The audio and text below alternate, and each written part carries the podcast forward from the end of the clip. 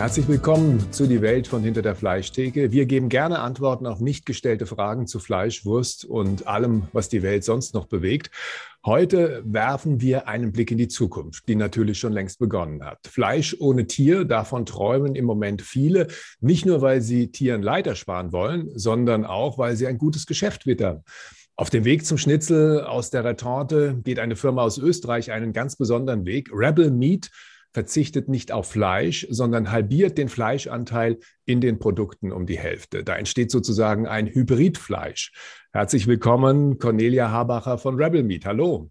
Ja, hallo, vielen Dank für die Einladung. Ich freue mich. Sehr gerne. Mein Name ist Klaus Reichert. Neben mir sitzt mein Bruder, der Haxen Reichert, Thomas Reichert. Hallo, Thomas. Ja, guten Tag, Klaus. Guten Tag, Frau Habacher. Frau Habacher, was kommt denn zum Fleisch noch dazu, wenn ich sage, dass das Produkt nur zur Hälfte aus Fleisch besteht? Genau, also derzeit haben wir sieben verschiedene Produkte auf dem Markt. Das geht vom äh, Burger Patty bis zur, bis zur Bratwurst und dem Faschierten oder Hackfleisch, wie man es in Deutschland nennt. Ähm, und je nach Produkt äh, sind da ganz unterschiedliche Gemüsesorten dabei. Blumenkohl, Karotten, Hirse. Und so ist es einfach wichtig, ähm, die Produkte nicht irgendwie zu strecken mit günstigeren Produkten oder, ja, oder extrudierten Pflanzenproteinen, sondern einfach hochwertigen Gemüsen, die man auch aus der Küche einfach kennt. Thomas, in der Metzgerei gibt es auch Hybridprodukte. Also ich denke an Leberkäse zum Beispiel oder auch Bratwurst ist ja auch bei den Metzgern nicht nur Fleisch drin. Ja, reines Fleisch ist ja sowieso alles nicht. Und äh, vor dem Hintergrund finde ich das spannend und interessant, was die Frau Haberer da gerade beschreibt, auch im Zusammenhang mit, mit Produkten, die jetzt vielleicht so am Markt noch nicht so richtig bekannt sind. Ich glaube, da gibt es eine Chance. Ich glaube auch, dass äh, neben Leberkäse, Bratwurst, die ja von vornherein so angelegt sind, dass man eben mehr Wert aus dem Protein rausholt, könnte das durchaus eine Option sein, worüber man sich mal Gedanken machen kann, wie man damit in der Zukunft einfach umgeht. Wie ist denn die Idee entstanden, Frau Habacher, Rebel Meat zu gründen und dann diese Produkte auf den Markt zu bringen? Also Rebel Meat ist in der Idee 2018 entstanden. In der Zeit habe ich meinen Co-Founder Philipp Stangl kennengelernt. Ähm, Philipp Stangl hat einen Business-Hintergrund, hat schon mal ein, ein, Startup hochgezogen und war dann Investor. Wir haben uns über einen gemeinsamen Freund kennengelernt und in der Zeit waren wir beide sehr viel beschäftigt mit dem Thema alternative Proteine. Wie ernähren wir die Welt 2050 und, und wo geht es mit dem Fleischkonsum eigentlich hin? Und vor allem auch die Probleme, die der übermäßige Fleischkonsum auch zur Folge hat. Also wir sind ja nicht gegen Fleischkonsum per se, sondern wir wollen einfach eine Alternative schaffen, die den Fleischkonsum nachhaltiger und auch gesünder macht. Also einfach ein bisschen weniger Fett, weniger Cholesterin und dafür das mit hochwertigen Gemüse das Fleisch einfach zu veredeln. Genau, also wir haben uns 2018 kennengelernt, wie gesagt, ähm, und haben dann angefangen, an verschiedenen Ideen zu tüfteln. Da war ganz am Anfang noch von rein pflanzlichen Produkten, die wir jetzt ja auch schon auf dem Markt sehen. Der Markt wird auch immer größer, bis zum Laborfleisch eigentlich alles dabei. Wir wollten dann aber eine Lösung schaffen, die einfach jetzt gleich einen Unterschied macht. Also wenn man unsere Produkte konsumiert, dann halbiert man den Fleischkonsum im Moment um 50 Prozent. Das heißt, wir müssen nicht Millionen in Entwicklungsarbeit stecken, wie das zum Beispiel beim Laborfleisch der Fall ist oder auch beim pflanzlichen Fleisch ist ja sehr viel, sehr viel haltbar, sehr viel Stoffe drin, die wir einfach nicht drinnen haben wollen. Also extrudiertes Pflanzenprotein oder irgendwelche Geschmacksverstärker. Ähm, wir wollten einfach ein sehr natürliches Produkt auch auf den Markt bringen. Haben wir dann angefangen Ende 2018, Anfang 2019 einfach in der heimischen Küche äh, mal verschiedene Fleisch- und Gemüsesorten zusammenzumischen. Angefangen von Fleisch mit quasi traditionellen Fleischersatzprodukten. 50 Prozent Fleisch, 50 Prozent Sojaschnetzel, ganz simpel. Wir hatten beide keinen, keinen wirklichen Kochhintergrund, darum, haben wir da relativ laienhaft angefangen und haben uns dann langsam vorgearbeitet, was, was passt gut zusammen, sind dann bei den Pilzen geendet und das war dann eigentlich unser erstes Produkt auch, also bestehend aus Fleisch und Kräuterseitlingen. Ich wollte gerade fragen, der Hintergrund, Sie sprachen es an, Sie haben keinen äh, Kochhintergrund. Gibt es denn sowas wie einen Metzgerhintergrund oder haben Sie sich eine Branche gesucht, als Sie sich selbstständig gemacht haben, wo Sie gesagt haben, das ist im Grunde ein Markt der Zukunft, wenn wir in die Ernährungsbranche gehen, können wir nichts falsch machen? Genau, ja, eher zweiteres. Also wir hatten am Anfang auch ein, ein, Koch noch dabei, der uns geholfen hat, ähm, die Rezeptur ähm, auszufeilen.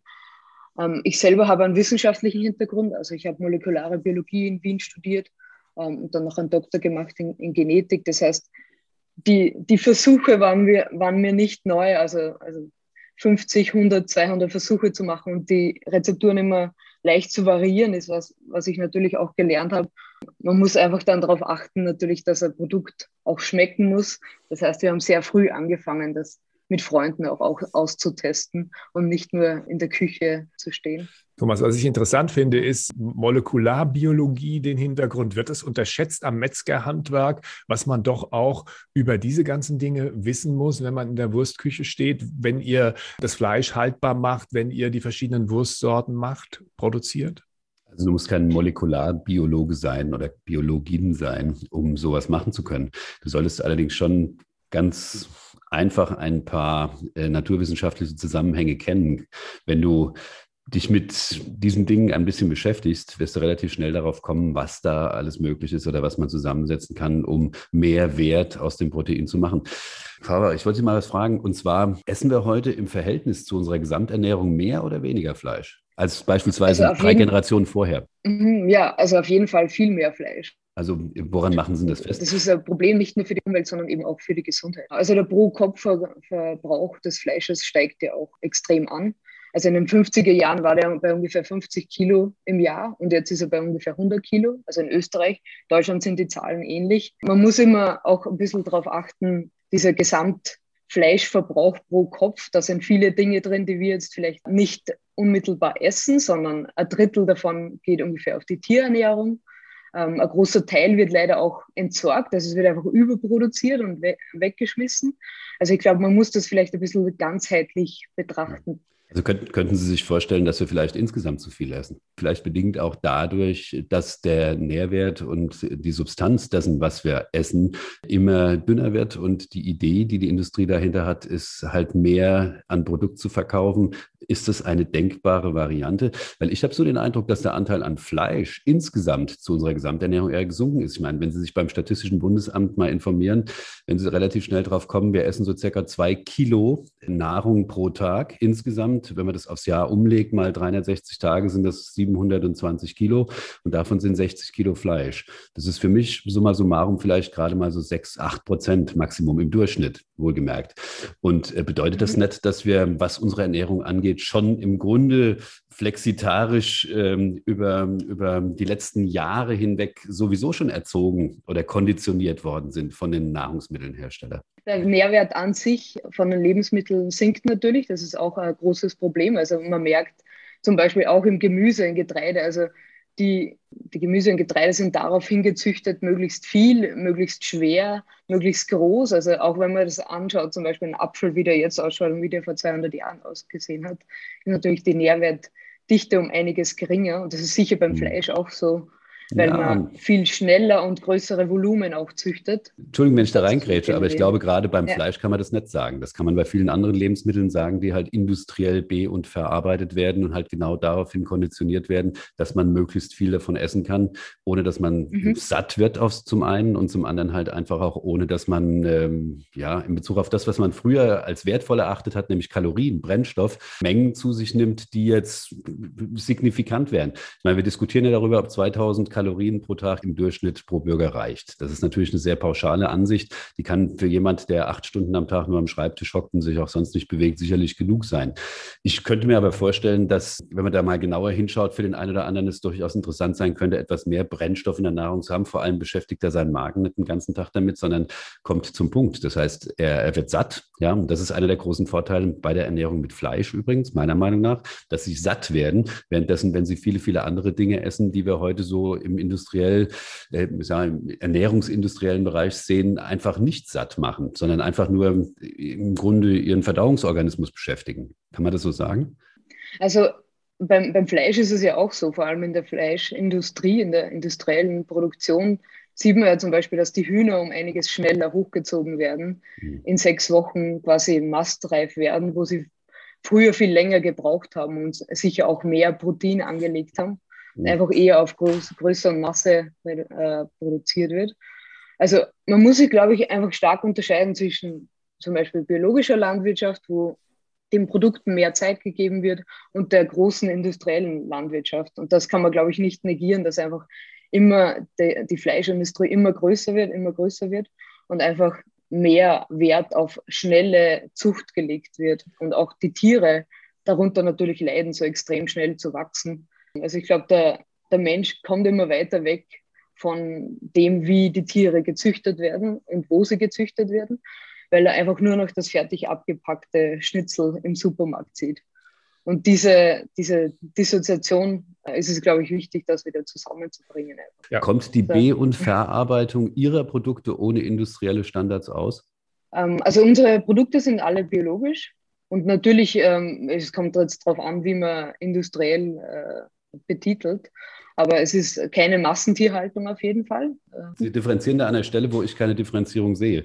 Sie differenzieren auf der einen Seite, Sie sagen Massentierhaltung, aber Sie brauchen im Grunde die industrielle Landwirtschaft, um den anderen Teil Ihrer Produkte zu machen auf der einen Seite und um die Verbindung, um diese Emulsion oder diese, diese, diese Produkte an sich herzustellen, brauchen sie industrielle Standards. Handwerkliche Produktion geht ja anders. Handwerkliche Produktion ist so, da macht einer etwas, da beginnt einer mit einem Produkt wie mit einem Tier zum Beispiel, dann macht er aus diesem Tier Teilstücke, das, was jetzt zum unmittelbaren Verzehr geeignet ist, legt er in Laden und verkauft es. Und aus den Dingen, die halt from nose to tail äh, praktischerweise noch da sind, ob das Bindegewebsanteile sind oder Fleischanteile sind, die jetzt nicht unbedingt zum Schnitzel taugen, werden dann Mehrwert gemacht, weil das Protein, das da zur Verfügung steht, dann halt auch noch in Form von Wurst verwertet wird. Jetzt machen Sie, setzen Sie die Proteine anders zusammen. Das heißt, Sie haben diese industrielle Methodik, halt einfach und haben auf der einen Seite Produkte, die aus der industriellen Landwirtschaft kommen und sagen auf der anderen Seite keine Tiere aus Massentierhaltung, aber industrielle Landwirtschaft und wir brauchen industriellen Standard, um aus diesen Produkten ein marktfähiges und marktgängiges Lebensmittel zu machen. Kann man das so sagen? Also ich sehe da nicht so viel Unterschied, ob man jetzt quasi, also es wird ja trotzdem handwerklich hergestellt. Die Tiere werden ja geschlachtet, die Teilstücke werden genommen, die Wurst wird hergestellt und das Brät wird einfach fein gemahlen, so wie, wir, wie Sie es gerade beschrieben haben liegt halt dann nicht beim Metzger sozusagen die Wurst, aber die Wurst wird einfach zu 50 Prozent ersetzt mit Gemüse, Kaffeeol zum Beispiel, also Blumenkohl und Karotten, die auch fein gemahlen werden, in das Wurstbrät reinkommen. Das heißt, es macht, wie Sie es beschrieben haben im ersten, im ersten Szenario, also es ist auch handwerklicher Betrieb natürlich, äh, wird mit den Händen hergestellt und einfach nur mehr Gemüse hinzugefügt im Brät äh, im Gegensatz wo es dann beim Metzger liegt. Also Würden Sie die, die, die, die Wertschöpfungskette bei diesen Produkten als eher lang im Verhältnis zu traditionellen Fleischprodukten sehen oder als eher kurz? Also im Gegensatz zu konventionellen Fleischprodukten ist es auf jeden Fall um einiges kürzer, weil wir halt Fleisch aus Österreich verwenden, biologisches Fleisch aus Österreich. Die Hirse kommt aus Oberösterreich, die Pilze zum Beispiel für die Burger kommen aus der Nähe von Wien. Wo man sich dann zum Beispiel anschaut, konventionelle Wurst, da weiß man meistens nicht, wo das Fleisch herkommt. Manchmal kommt es aus Österreich, man weiß nicht, wo die Futtermittel herkommen. Bei uns wissen wir genau, in der biologischen Landwirtschaft ist es ja so, dass mindestens 90 Prozent vom Bauern selber angebaut werden muss, also am Hof selber und 10 Prozent dürfen zugekauft werden. Es muss aber trotzdem dem biologischen Standard entsprechen. Das heißt, so Sachen wie Sojaimporte unterstützen wir natürlich nicht und sie sind auch nicht in unseren Produkten drinnen, weil die zwar in der konventionellen Landwirtschaft verfüttert werden dürfen, aber eben nicht in der biologischen Landwirtschaft.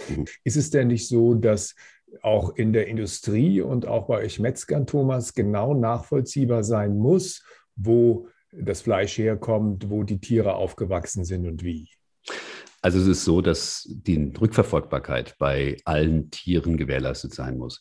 Das ist ein standardisiertes Format. Es ist egal, auch an welchem Punkt der, der, der Produktionskette, die sich da befindest. Wir haben gerade was das Rindfleisch angeht, seit BSE eine hundertprozentige Rückverfolgbarkeitskette. Das heißt, durch die Ohrmarkenkennung kannst du bei jedem Tier, das geht ja durch, bis du es in die Ladentheke reinstellst, äh, reinlegst, kannst du erkennen, wo das Tier aufgewachsen, wo es geschlachtet worden ist, wo es zerlegt worden ist und wo es letztendlich dann vom Zwischenhändler im Zweifelsfall oder vom, vom Zerleger halt an den äh, Endverbraucher gegeben wird. Und das ist bei Schweinen ist es ähnlich. Bei Schweinen ist es so, dass zumindest mal der Erzeugerbetrieb bekannt ist, dass, dass, dass die Erhaltungsform bekannt ist, dass natürlich auch die Schlachtstätte bekannt ist und der Zerlegebetrieb bekannt ist, bevor das bei mir in der Theke liegt. Das ist nachvollziehbar. Also jetzt an jedem Teil der Kette, egal ob du ein Bioschwein hast oder ob du jetzt eins, was konventionell erzeugt worden ist, letztendlich in der Theke drin liegen hast.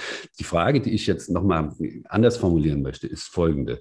Ich weiß ja, dass ich bei meinen Produkten, die ich aus Fleisch herstelle, einen relativ kurzen Weg habe. Das ist der Landwirt, das ist der Schlachter letztendlich und das bin dann ich ja, der zwischen dem Verbraucher und dem Schwein im Stall oder auf der Weide steht. Das bedeutet, dass die Wertschöpfungskette relativ gering ist. Wenn man sich mal den Einstiegspreis, den Einstandspreis von Schweinefleisch anguckt und schaut sich an, wie hoch die Aufschläge sind, bis das dann in der Theke liegt, das ist ja relativ wenig. Und die Frage, die ich mir stelle, ist, im Verlauf des Produktionsprozesses bringen ja auch industrielle Produktionsformate Kostenvorteile. Ja. Ist es so, dass durch diese Kostenvorteile zum einen in der Industrie, zum anderen durch das, was ich an Ersatzprodukten reinbringe, ein kalkulatorisch das besser dasteht als beispielsweise eine Wurst, die ich mache. Wenn ich eine Wurst zum Beispiel produziere, habe ich mhm. meinetwegen Rohstoffkosten, die liegen bei meinetwegen, wenn ich das Fleisch kaufe, von 30 Prozent. Ich habe Herstellungskosten von 30 Prozent und habe Vermarktungskosten von 30 Prozent, etwa so eine Grobkalkulation. Ist das auch so etwas, wie Sie hantieren oder gibt es da andere Zwischenschritte oder ist das so, dass das durch diese industrielle B- und Verarbeitung der Kosten Vorteile sind gegenüber dem traditionellen Modell? Also ich, ich bin mir noch immer nicht ganz sicher, ob wir da vom selben sprechen, weil ich, ich auch nicht. finde nicht, dass unser so, so viel mehr industriell ist als das, was Sie machen. Also Sie verwenden ja wahrscheinlich auch nur einen Kutter, einen Fleischwolf und mischen das zusammen. Und genau so ist die Produktion auch bei uns. Also es macht keinen Unterschied. Es stehen vielleicht zwei mehr Leute dabei, weil es einfach ein, bisschen mehr Masse ist. Aber wenn wir produzieren, produzieren wir ja in, in ein paar hundert Kilo Massen, das Sie wahrscheinlich auch mhm. machen. Also ich sehe da den großen Unterschied ehrlich gesagt nicht. Was vielleicht bei der, bei der Kette noch ein bisschen dazukommt, ist natürlich, das Gemüse oder die Pilze, die zusätzlich noch transportiert werden müssen. Und bei den Pilzen selber, weil Sie es vorher den Preisvorteil angesprochen haben, ist es zum Beispiel so, dass Kräuterseitlinge auf das Kilo gerechnet doppelt so viel kosten wie das Fleisch. Das heißt, es gibt beim, beim äh, Einsatz bei den Rohstoffen eigentlich nicht per se, nur weil das äh, ein pflanzlicher oder in dem Fall äh, ein pilzlicher Stoff ist, nicht gleich eine Einsparung. Und ich glaube, das ist auch ein Problem nicht so sehr des Pilzes, sondern vielleicht eher des Fleisches, weil unser Fleischpreis ja eigentlich viel zu niedrig ist für das, was an Arbeit reinfließt, um ein Kilo Fleisch äh, zu mhm. produzieren. Naja, der Fleischpreis ist ja ein sozialer Preis. Der ist ja irgendwann mal festgelegt worden, weil der Staat das als Teil der Daseinsvorsorge angesehen hat, Lebensmittel so günstig zu machen, dass äh, soziale Teilhabe quasi für jedermann möglich ist. Ich meine, wenn Sie das abschaffen und Sie machen das, überlassen das tatsächlich dem freien Markt, dann wird was ganz Interessantes passieren. Sie werden Situationen in Ihrem und in unserem Land erleben, die wir so nicht mehr haben möchten. Ne? Dass eben nicht mehr soziale Teilhabe für alle möglich ist und vor allem auch, dass dadurch wie soll man sagen, sich das soziale Gefüge ganz, ganz stark verändern wird. Und das natürlich auch durch die nicht mehr allgegenwärtige Verfügbarkeit Begehrlichkeiten entstehen, die dann auf andere Art und Weise bedient werden. Also ich sage das immer so ganz gerne, äh, Sie werden wieder keine Nickelstelle hinter dem Haus finden. Ja, das wäre eigentlich, da hat man die kürzeste Supply Chain, oder? Da hat man dann gleich. ja, aber wäre das okay? Braucht man gar keinen Transport mehr. Äh, na, also ich glaube, es ist schon wichtig natürlich, dass alle Leute sich Fleisch leisten können. Aber man sieht ja auch, dass man jetzt heutzutage viel, viel weniger Geld ausgibt, auch für Lebensmittel. Und das Geld ist ja offensichtlich da. Es ist jetzt nicht so, dass wir alle verarmt sind von einem seit den 80er Jahren, sondern wir geben seit den 80er Jahren ungefähr nur mehr halb so viel Geld aus für Lebensmittel, als wir eben in den 80er Jahren gemacht haben. Und ich finde, Qualität sollte eben auch seinen Preis haben. Und das ist auch wichtig, damit eben das Metzgerhandwerk und alle Personen davor, also vor allem den Bauern, einfach mehr überbleibt. Ja, können wir das nicht heute schon ja. auch entscheiden? Also aufgrund der, des, des, des, großen Angebots ist es doch etwas, was jeder von sich aus privat und auch von seiner persönlichen Befindlichkeit her und moralischen, seinem moralischen Duktus her entscheiden könnte. Das ist heute ganz wunderbar möglich. Ich meine, Sie können Samstagmorgen zu mir kommen, können sich für 60 Euro ein Kilo Filet kaufen. Sie können aber auch zum Aldi gehen und können es für 20 Euro kaufen. Das ist doch letztendlich nur eine ganz persönliche Entscheidung. Das Wunderbare ist ja, dass wir wirklich so viel produzieren oder dass wir in der Lage sind, das auf die Art und Weise vorzuzahlen. Ist das nicht ein Vorteil? Es ist einerseits ein Vorteil, weil es große Entscheidungsmöglichkeiten gibt, aber ich glaube, das Problem ist einfach, dass die, und Sie werden das ja vermutlich auch erleben, dass Ihnen die Leute nicht die, die Tür einlaufen. Ist es letztendlich nicht so, dass es am Ende des Tages in einer Gesellschaft, in der viel produziert wird, wo man glücklicherweise, ich sage das immer, ich bin so froh darüber, in so einer Zeit zu leben, wo ich mir jeden Morgen die Frage stellen kann, was esse ich denn heute? Und mich nicht fragen muss, esse ich heute? Das ist ein wunderbares Gefühl. Ich kann das doch entscheiden. Ich kann jeden Tag aufs Neue entscheiden, verhalte ich mich moralisch so, wie das der Zeitgeist diktiert, nämlich er sagt, das ist böse, das produziert CO2, oder verhalte ich mich so, wie die Menschheit sich immer verhalten hat. Ich suche mir das, was in meinem Kulturraum und ähm, auch in dem Raum, in dem, ja, in meinem einem Klimaraum, das muss man ja auch dazu sagen, halt einfach möglich ist, weil wir wissen ja alle miteinander, dass die Wachstumsphasen in Nordeuropa relativ kurz sind im Verhältnis jetzt beispielsweise Südeuropa oder zu Afrika.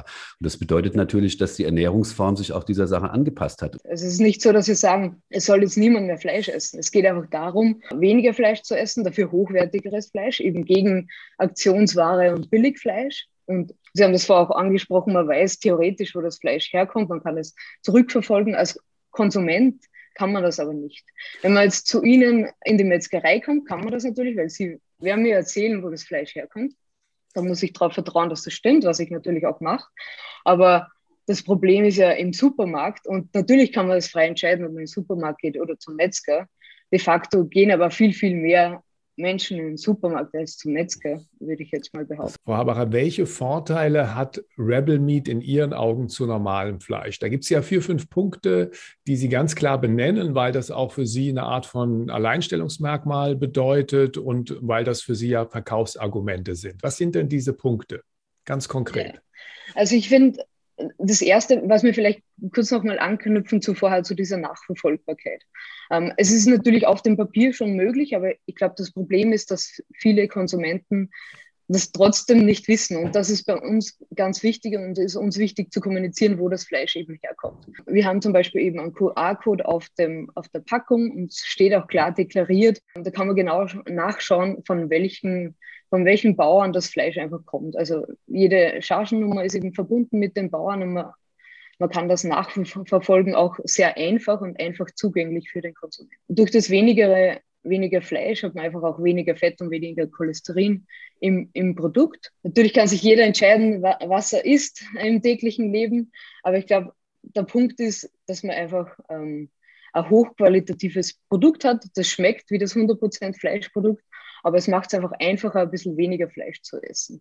Zusätzlich dazu, zu dem, zu dem gesünderen Argument, kommt natürlich auch noch das Umweltargument dazu. Wir müssen einfach ein bisschen weniger Fleisch essen, weil wir das viele Fleisch, das wir einfach zu viel essen, einfach nur in großen industriellen Standards machen können. Man kann sich entscheiden, natürlich in die Metzgerei zu gehen, aber realistischerweise können kleine Metzger und kleine Landwirtschaften uns nicht mit dem Fleisch versorgen, das wir als Gesellschaft jetzt zu uns nehmen. Und es geht bei uns ja nicht nur um das einzelne Produkt, sondern auch um die Kommunikation. Könnte man sagen, wenn 30 Jahre lang der Fleischkonsum gleichmäßig ist, dass es eine, eine gewisse Normalität hätte? Also was die Menge des Fleischkonsums angeht, gesamtgesellschaftlich. Also wir haben ja in den letzten 30 Jahren kaum eine Veränderung gehabt. Es sind immer so um die 60 Kilo, was gegessen worden ist. in Deutschland. Ja, das ist fast, ja. ja, EU, das ist 10 Kilo hoch, 10 Kilo runter. Je nachdem, wo du bist in der EU. Das ist aber vom, von der Menge her das, was die Leute offensichtlich ganz gut vertragen auf der einen Seite und zum anderen halt einfach auch wollen. Und weniger wird es nur dadurch, dass du den Appetit verdirbst auf der einen Seite oder in moralischen Imperativ entgegensetzt und sagst, das ist nicht gut, was du da machst. Also so, so eine religiöse Überhöhung, quasi andere Ernährungsform. Ist das okay? Äh, ich muss ein bisschen nachdenken, weil es sehr, sehr provokant natürlich gestellt ist. Also es geht nicht um Religion oder sonst irgendwas natürlich.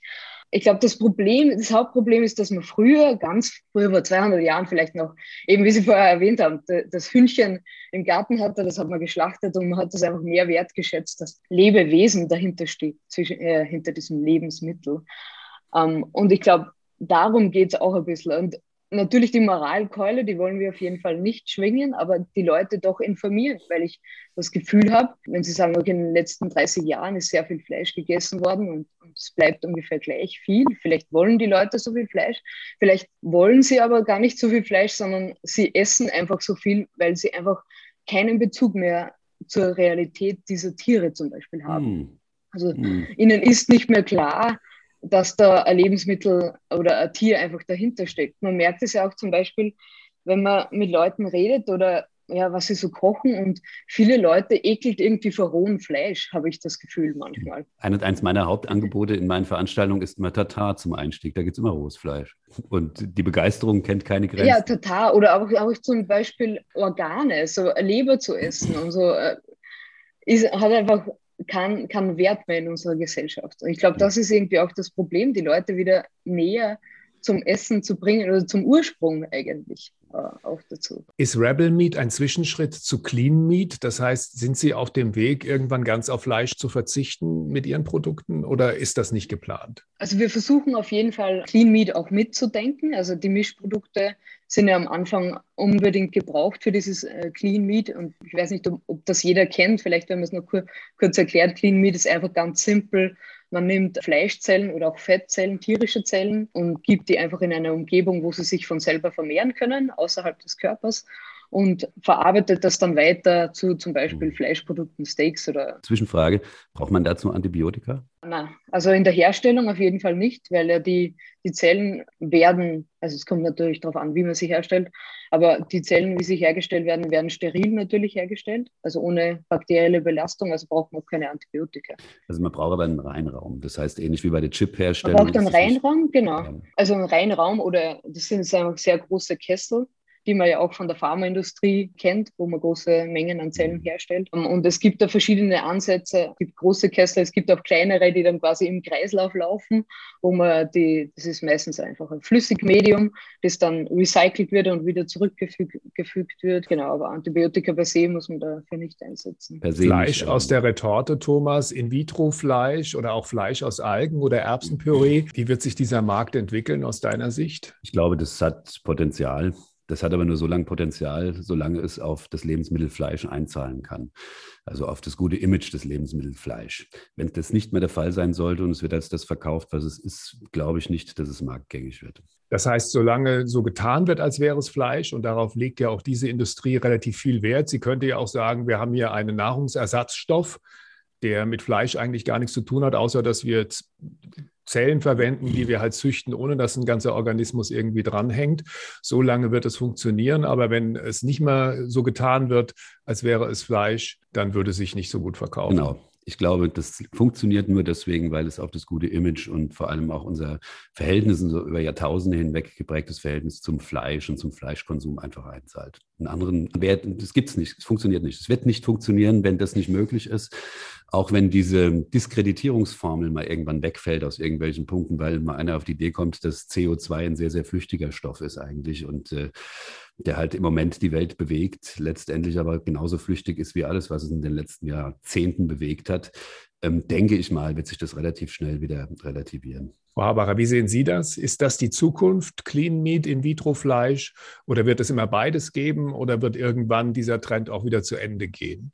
Also ich glaube, es wird auf jeden Fall größer werden, aber ich glaube, es wird immer alles geben. Also ich glaube, es wird Pflanzenfleisch oder wie auch immer das, man das nennen mag, geben. Es wird Fleisch aus der Retorte geben und es wird auch noch immer Fleisch von geschlachteten Tieren geben, weil ich glaube, die Menschheit eben damit aufgewachsen ist und das einfach. Ich glaube, es geht auch darum, einfach dem Konsumenten mehr Variationsmöglichkeit zu geben. Und wenn man 100% Fleisch will, aber eben keine Tiere dafür schlachten, dann ist entweder der pflanzliche Nachbau oder das Clean Meat eine Option dahin. Mittlerweile gibt es ja Clean Meat verschiedene Unternehmen, also manche Unternehmen konzentrieren sich eher auf das Fett, manche eher auf die Muskelzellen, manche machen einfach drei, vier verschiedene Zelllinien und fügen die dann zu einem 3D-Steak zusammen. Äh, ich konnte das leider noch nie kosten. Ich bin super gespannt drauf, wie das tatsächlich im Endeffekt schmecken wird. Die Firma Beyond Meat, das ist ja einer der, mhm. der ganz großen in diesem Markt, stand vor einem Jahr bei 160 Dollar. Die Aktie stand heute 70 Dollar. Das klingt jetzt auch nicht wirklich nach einer Erfolgsstory. Ist das eine Wellenbewegung, die einfach am Aktienmarkt normal ist? Oder ist es vielleicht ein Indiz dafür, dass dieser Trend schon wieder abebbt? Na, also ich glaube, das ist einfach auch einfach der Aktienmarkt. Ich bin mir nicht sicher, ob man da, da genau hinschauen muss oder eher auf die Volumina die äh, Beyond Meat tatsächlich verkauft und wie sie sich ausweiten in den verschiedenen Ländern. Ähm, ich habe da jetzt leider keine aktuellen Zahlen äh, bei der Hand, aber ich glaube, der Hype war einfach sehr, sehr groß am Anfang. Jeder hat die Aktie gekauft und jetzt pendelt sie sich vielleicht in einen normalen ähm, Bereich wieder ein. Darf es ein bisschen mehr sein? In dieser Rubrik stellen unsere Gäste uns eine Frage. Haben Sie eine Frage an meinen Bruder oder an mich, Frau Habacher? Ja, also gern an, an Ihren Bruder natürlich. Ich find, fand das Gespräch super spannend. Ich glaube, das könnte man noch stundenlang weiterführen, würde ich ja, auch ja. gern machen. Genau, ich wollte wissen, wie Sie die Entwicklungen sehen und ob man vielleicht jemals in Ihrer Metzgerei eine vegane Wurst kaufen kann. Also es ist so, dass wir natürlich sehr tolerant sind, was die Ernährungsgewohnheiten unserer Kunden, Schrägstrich Gäste angeht und uns immer nach dem Markt orientieren. Und ein Marktsegment sind natürlich auch Menschen, die sich fleischlos ernähren. Ich sage das ganz bewusst so, weil die Abstufungen beziehungsweise die Kategorien, die sich Vegetarier, Schrägstrich Veganer heute einteilen, ja so mannigfach sind wie die Personen, die es halt einfach sagen letztendlich. Wir machen jeden Tag ein Gericht, das fleischlos ist bei uns im Betrieb. Das wird auch abgefragt und es ist stabil. Das muss man auch dazu sagen. Das finde ich auch besonders spannend, schon seit mittlerweile 25 Jahren. Das, so lange macht man das nämlich schon. Und ähm, das Angebot ist auf jeden Fall da. Das ist gar keine Frage. Und ich glaube auch nochmal, um diesen Satz, den ich vorhin vielleicht so etwas lapidar am Rand gesagt habe, nochmal zu wiederholen, der ist mir sehr, sehr wichtig. Ich bin dankbar und froh, in einer Welt zu leben, wo wir es uns jeden Morgen aussuchen können, was wir essen. Das war über die meiste Zeit der Geschichte der Menschheit halt einfach nicht so. Da ging es nur darum, esse ich heute. Und ich finde es auch toll, dass Menschen, die sich jetzt für eine andere Ernährungsform aus moralischen oder aus ethischen oder aus sonst irgendwelchen Gründen entscheiden, heute nicht vor der Zeit gehen müssen. Weil, wie gesagt, wir leben in einem Raum hier, wo Wachstumsphasen für Pflanzen relativ kurz sind. Und wenn man jetzt sich auf rein regionale Bezugsquellen äh, stützen möchte, wahrscheinlich im einen oder anderen Tal, Seitental bei Ihnen in Österreich auch, über den Winter hinweg Hungersnöte wieder sein werden. Und das ist eine tolle Situation, dass wir heute in der Lage sind, uns so vielfältig und vor allem auch so abwechslungsreich mit allem zu versorgen, was die Welt an Nahrungsmitteln zu bieten hat. Und aus diesem Grund denke ich einfach mal, dass alles, was wir miteinander besprochen haben, in der Zukunft existieren wird. Es wird für alles einen Markt geben. Wann kommt Rebel Meat nach Deutschland, Frau Habacher? Ab nächstes Jahr sind wir in, in zwei Online-Shops verfügbar. Wir werden uns am Anfang so eher auf Süden Deutschland konzentrieren und da eben, es gibt sehr viele äh, so Quick E-Commerce-Player äh, ähm, und würden uns eher auf die stützen, weil dort einfach die Kunden auch eher unserer Kundenschicht entsprechen. In Österreich gibt es Rebel Meat, aber. Äh, wir haben schon gelernt in Österreich, bei Billa Plus zum Beispiel oder Gurkala Tee, also diversen Online-Shops, ähm, auch bei, bei Flink und Magda. Also es ist natürlich sehr viel auf den Wiener Bereich konzentriert. Aber genau, aber sonst österreichweit im Einzelhandel. Wir haben aber schon gelernt, der Einzelhandel ist ein sehr, sehr strenges und, und hartes Pflaster. Darum haben wir da ein bisschen Respekt davor. Aber freuen uns natürlich, wenn wir nach Deutschland kommen. Und dann wursteln wir wie immer am Ende der Sendung noch zwei Songs oder drei Songs in dem Fall auf die Welt von hinter der Fleischtheke Playlist. Ja, was haben Sie ausgesucht? Haben Sie einen Lieblingssong, den wir auf unsere Playlist noch draufnehmen können, Frau Habacher? Ich wusste gar nicht, dass ich einen Song aussuchen muss. Ja, wir haben eine Playlist bei Spotify und da immer am Ende der, der Produktion oh darf jeder einen Song da drauf tun. Oh Thomas, was hast du ausgesucht? Also ich möchte heute auf die Playlist haben Je veux von Sass. Ich will. Und von mir Eine kommt muntere. Somebody Like You von Johnny Blue und Dee Lilas. Das ist so Rave und, und Hausmusik, so eine Mischung daraus, so ein Sommerhit. Das, das habe ich noch mitgebracht von, äh, vom Sommerurlaub. Frau Habacher, haben Sie auch irgendwie eine Idee? Dann nehme ich von Avicii The Nights. Frau Habacher, vielen Dank. Viele Grüße nach Wien. Das war's für jetzt. Wir wünschen Dankeschön. allen viel Schwein, alles Gute und bis bald. Danke. Wiedersehen. Danke. Wiedersehen.